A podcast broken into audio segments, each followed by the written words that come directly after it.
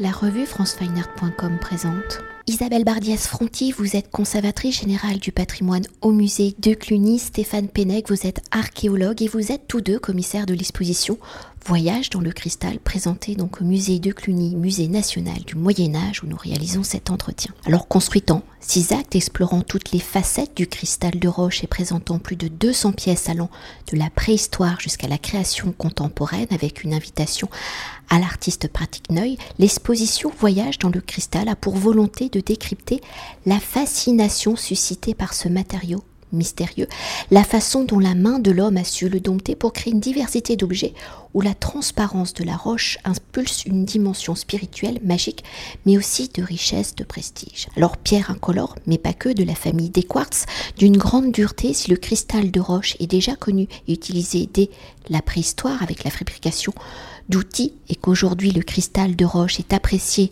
pour de nombreux bienfaits qu'il procure sur le corps et l'esprit. Comme nous sommes au musée de Cluny au Moyen Âge, quelles sont les propriétés, les vertus et les symboles que l'on attribue au cristal de roche? Est-ce sa ressemblance avec le verre, sa transparence, sa dureté? Qui fascine? Sa transparence est plutôt comparée à de l'eau dans les périodes anciennes plutôt qu'à du verre. Mais c'est vrai que euh, ce rapprochement que vous faites est d'autant plus judicieux que, par exemple, dans euh, le texte de Jean, l'Apocalypse, où il parle de la Jérusalem céleste, qui porte un peu notre propos même jusque dans sa scénographie, avec les douze portes euh, qui sont les douze portes de la Jérusalem céleste, vous avez deux traductions, suivant les traductions de la Bible et les vulgates la traduction la Jérusalem céleste dans la Jérusalem dans le ciel est tout entière comme de cristal, et il y a eu des traductions comme de verre, y compris dans l'Antiquité avec Saint Jérôme, puisque le verre existe euh, depuis les périodes les plus anciennes. C'est vrai qu'il y a cette fascination pour la transparence qui est commune au verre et au cristal de roche. Mais la première idée des Grecs, c'est de dire que c'est de l'eau gelée. Et c'est cette transparence, cette pureté de l'eau qui est le, premier, le premier véhicule de la fascination. Après, il y a dans, les, dans des peuples qui sont extra-occidentaux une fascination, et j'ai peut-être passé la parole à Stéphane, pour les vertus prophylactiques et magiques du cristal. Oui, dans, de nombreuses civilisations, y compris la nôtre, hein, euh, et depuis, euh, et depuis euh, visiblement très longtemps. On attribue à ce matériau de, des, des, des, pouvoirs prophylactiques, des pouvoirs de, de, soigner, de conserver la mémoire, de voir le futur, de, et on aborde cela dans l'exposition. Alors pour continuer avec la fascination hein, du cristal de roche, si de nombreux objets de la liturgie ou de reliquaires l'utilisent, quelles sont les forces attribuées Je reviens un peu à la question présente au cristal de roche pour exprimer ce pouvoir. Quelles sont les formes prises par le cristal de roche et associées à d'autres matériaux? Comment le cristal de roche évolue-t-il et se transforme-t-il dans les croyances Les objets de prestige, de luxe conçus pour les souverains, mais aussi les bijoux vont-ils s'approprier les mêmes pouvoirs, les mêmes croyances? Alors, on vient de parler des vertus du cristal de roche, elles n'échappent pas au spirituel. Et ce, dans toutes les civilisations d'ailleurs, c'est ce qu'on vient de dire. Pour parler du Moyen Âge occidental, où les commandes sont beaucoup portées par l'Église, mais qui sont également euh, on, pourrait on, pourrait transposer le, discours à la religion euh, juive ou euh, à l'islam. J'en veux pour preuve que notre, notre essai d'introduction d'Avinoam Shalem investigue le le terme cristal dans le monde hébreu et islamique et va chercher les sources dans l'Ancien Testament, dans la Bible hébraïque. Il y a cette croyance dans la quasi, le caractère quasi divin de la transparence cristalline. À ça s'ajoutent les propriétés optiques du cristal. Ce faisant, le cristal est à l'œuvre pour à la fois symboliser jusqu'au Christ lui-même, dont ce cristal symbolise la figure christique, il est également le matériau idoine pour grossir la relique et la rendre encore plus magique. Nous en avons des preuves par l'objet dans l'exposition, où vous voyez, je pense par exemple aux prophètes de Münster, qui ont à l'intérieur, dont les reliques des entrailles sont surlignées par un phylactère à l'intérieur, en même temps qu'ils tiennent un beau phylactère d'argent pour dire je suis Jérémie pour l'un, je suis Philon d'Alexandrie pour l'autre, et on voit que le gros cabochon de cristal grossit l'inscription. Donc, j'allais dire, double avantage, la transparence, la transcendance. Et effectivement, vous avez tout à fait raison de souligner, madame, le jeu du cristal avec les autres matériaux. ça justifie qu'on ait fait des vitrines orfèvrerie cristal de roche. Les orfèvres utilisent le quartz, mais utilisent aussi l'or, ou bien les émaux, comme dans l'œuvre de Limoges, où émail et quartz se répondent. Et sur les grandes croix, ce qu'on appelle storothèques, qui contiennent des reliques de la croix, il y a un ensemble de gemmes et on retrouve pratiquement, on retrouve régulièrement les douze pierres des douze pierres, portes, pierres de fondation de, de la Jérusalem céleste.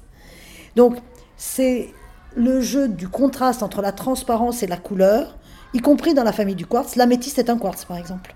Il existe, n'est-ce pas, Stéphane, des, des quartz qui ont des morceaux violets. C'est du quartz tout entier, mais il y a du yala et de l'améthyste. Et les, les, orfèvres adoraient ces jeux-là.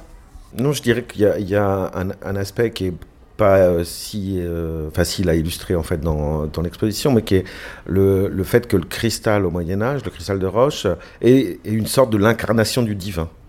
Donc c'est, il est, dans les textes, euh, c'est bien décrit en, dans, ce sens. Il, conduit la lumière divine. Et donc, euh, donc il est utilisé très souvent, comme, on, peut le voir. Vous avez des occurrences très nombreuses dans la poésie mystique. Et donc l'exposition, vous l'avez visitée aujourd'hui, euh, Work progresse encore un tout petit peu, pas trop hein, quand même, elle est presque finie. Mais on rajoute une citation sur le grand mur rouge de, de Jean de la Croix, qui est un des plus grands poètes espagnols, hein, qui est un poète mystique mais immense écrivain. Et il y a une occurrence du terme lumière, où il explique que le cristal ramasse la lumière comme nul autre matériau, et à la fin, il n'est que lumière hein, qui vient de son ouvrage très célèbre, La, la vive flamme d'amour. C'est la llama des Viva Amor, ou je ne sais plus comment c'est en espagnol. De, et c'est vraiment euh, une, phrase emblématique du sujet, il y a aussi un poème de Silésius qui dit Ton âme doit être roide et claire comme le cristal. Donc il y a vraiment, comme le disait à l'instant Stéphane, une incarnation par la phrase de la dimension divine du cristal en lui-même, parce qu'il prend la lumière et qu'il devient la lumière divine. Euh, il incarne ça. Et dans les pièces que vous voyez dans l'exposition, il faut imaginer, même si notre éclairage, certains de, ont souligné qu'il était réussi et c'est le cas, mais nous ne pouvons pas éclairer avec des bougies derrière dans un musée, ça ne se fait pas. Et mais je vous assure, pour avoir fait le test avec des œuvres du musée, je vous rassure, pas des vraies bougies, mais des bougies qu'on trouve dans le quartier chinois pour le Nouvel An. Vous savez, ce sont des lampes qui font comme si c'était des bougies. On les a placées derrière la châche de Sainte-Faust et les cabochons envoient la lumière. Donc il faut imaginer dans les églises le A de, de, de ou cette fabuleux pseudo-éventail liturgique de Hildesheim, éclairé par l'arrière avec des bougies. Et donc les gens dans l'église voyaient s'incarner la lumière dans une diffraction euh, complète, dont on joue un peu parfois par l'éclairage de l'exposition, mais on n'arrive pas avec l'éclairage type exposition de la même manière.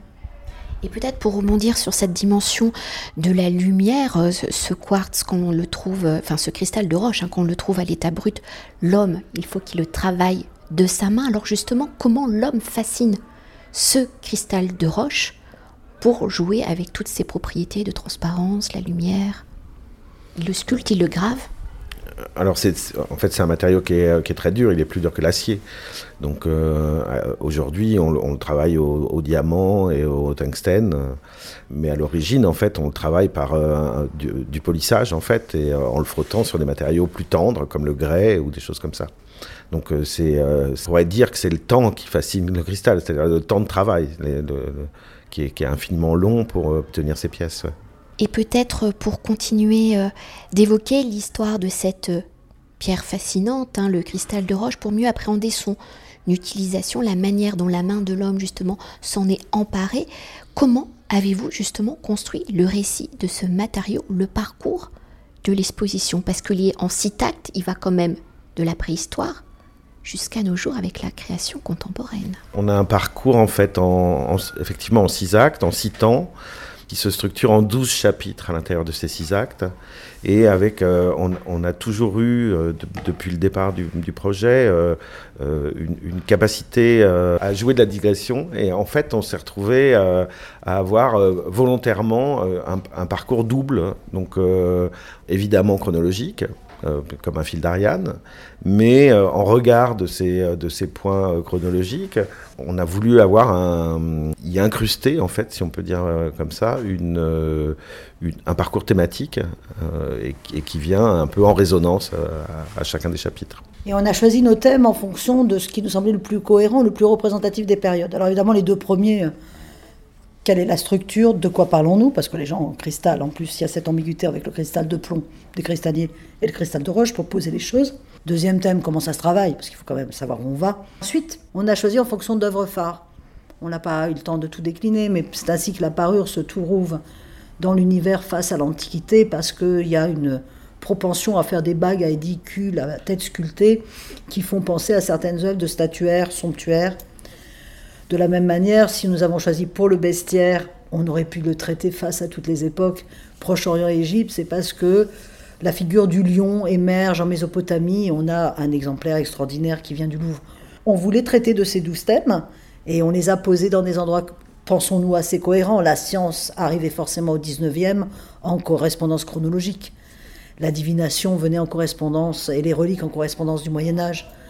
Et puis la dimension polyédrique avec la Renaissance, jusqu'à son prolongement, euh, notre, petite, euh, notre petite irrégularité, parce qu'il faut bien que dans, dans une macle il y ait des, irrégularités, c'est que Giacometti est un thème en lui tout seul, et son cube, qui était pour nous euh, une, un point de... Comme on entrait avec un cristal géologique, on sortait avec un artefact, une œuvre majeure qui est celle de ce crâne de Giacometti, de cette table de Giacometti, qui toutes les deux sont en référence avec une de ses œuvres les plus célèbres, qui est le, qui est le cube. Et peut-être pour euh, conclure notre entretien, est-ce que vous pouvez nous évoquer euh, l'invitation à l'artiste Patrick Neuil à la façon dont il travaille le cristal? Je reste vague en disant juste cristal. Ah oui, mais lequel? Mais Oui, justement, il faut que vous développiez. Alors, euh, écoutez, euh, Patrick Neuil travaille depuis très longtemps le cristal de son pays. Patrick Neuil vit à Meisenthal et travaille à Saint-Louis. Chacun sait que c'est une, grande maison de cristal. Je précise que Meisenthal est une terre du verre depuis très longtemps. Et la, cristallerie arrive parce que des gens viennent de Bohème où les premières maisons de cristallerie ont été créées. Donc l'univers de Patrick Neuil, depuis ses origines de vie d'artiste, je veux dire depuis son enfance, est nourri de la fascination pour ces hommes qui travaillent le cristal de plomb. S'y adjoint une volonté de créer une œuvre dans la transparence, mais aussi dans la notion de fragilité. J'en veux pour preuve, et là on sort de notre matériau, euh, sa célèbre côte de maille en ailes d'abeille, ou bien les ailes de papillon qu'il vient poser avec des dessins à l'encre de Chine. Cette fragilité, vous la retrouvez dans les verres en cristal de plomb, noircis au noir de fumée dans notre exposition. Cette correspondance de la fascination pour la transcendance et la transparence et sa fascination pour l'art médiéval nous a amené assez naturellement à lui. Sauf que notre exposition était sur le cristal de roche. Et c'est Stéphane qui va prendre la suite pour dire comment on l'a amené à faire pour la première fois, mais peut-être pas la dernière, à mon humble avis, euh, le travail du cristal de roche cette fois-ci. C'est vrai que le, choix de Patrick Neuil euh, était assez évident quand on, cherche à parler de transparence. En revanche, il y a l'ambiguïté entre les deux matériaux était handicapante pour nous en fait, puisqu'on on n'a on pas abordé euh, de manière très frontale ce, le cristal de plomb dans l'exposition. Par souci de cohérence. On, y a pensé à un moment donné, notamment dans la thématique de la table. Et puis on s'est dit qu'on allait, euh, non pas polluer, mais euh, perdre, notre sujet principal. Et donc du coup, euh, c'est vrai que quand on a proposé à Patrick Neuil de créer une, pièce pour, pour l'exposition, pour terminer l'exposition, il, le cristal de roche n'est pas un matériau qu'il connaît. Donc, euh, ça, qu'il connaissait. Euh, et donc, sa, première réaction était d'imaginer des pièces euh, en, cristal de plomb. et, donc, et, donc, et on a essayé de, lui faire comprendre que finalement, on, était fasciné par, par l'artiste, mais, mais qu'on aurait aimé qu'il qu'il intervienne autour du cristal de roche, et ce qu'il a fait nous trouvons euh, magnifiquement. Et il est très heureux. C'est ça qui nous fait grand plaisir. Et la proposition est venue très vite après qu'on soit allé le voir. On ne lui a pas demandé spécifiquement, on lui a laissé carte blanche.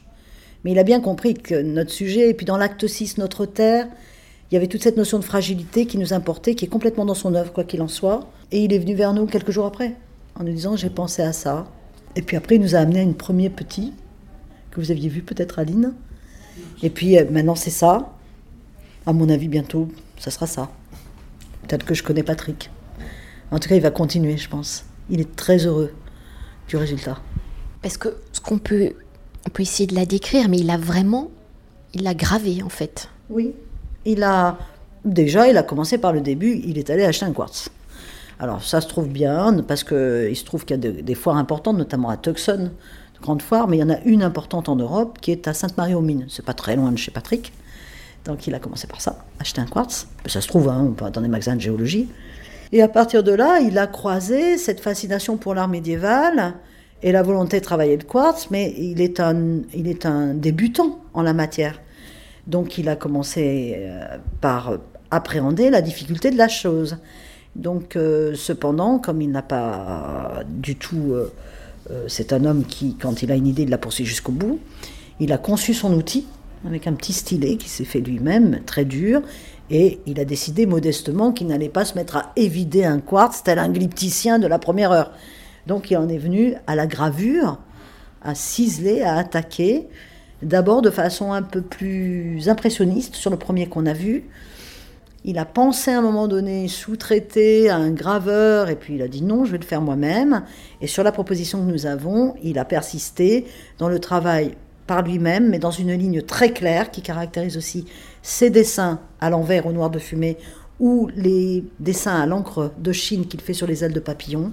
Il adore l'ultra précision, c'est le cas des squelettes là, et il nous a fait une danse macabre. Il a, il en a, fait, il a fait trois personnages dans le quartz qui a plusieurs, plus de facettes que cela. Et de façon étonnante, pour le présenter, on n'a pas mis les trois faces euh, gravées. Au contraire, il y en a un qui est en creux de l'autre côté, qui fonctionne comme les, œuvres antiques.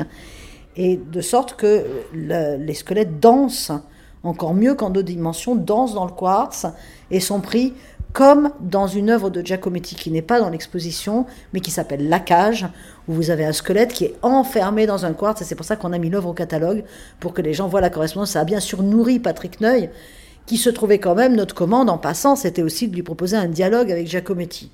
Inutile de dire qu'il était content de ça aussi. Donc il avait à l'esprit la cage cristal de Giacometti, et voilà comment il a enfermé les squelettes dans son quartz. Merci beaucoup. Merci à vous. Merci. Cet entretien a été réalisé par franceweiner.com.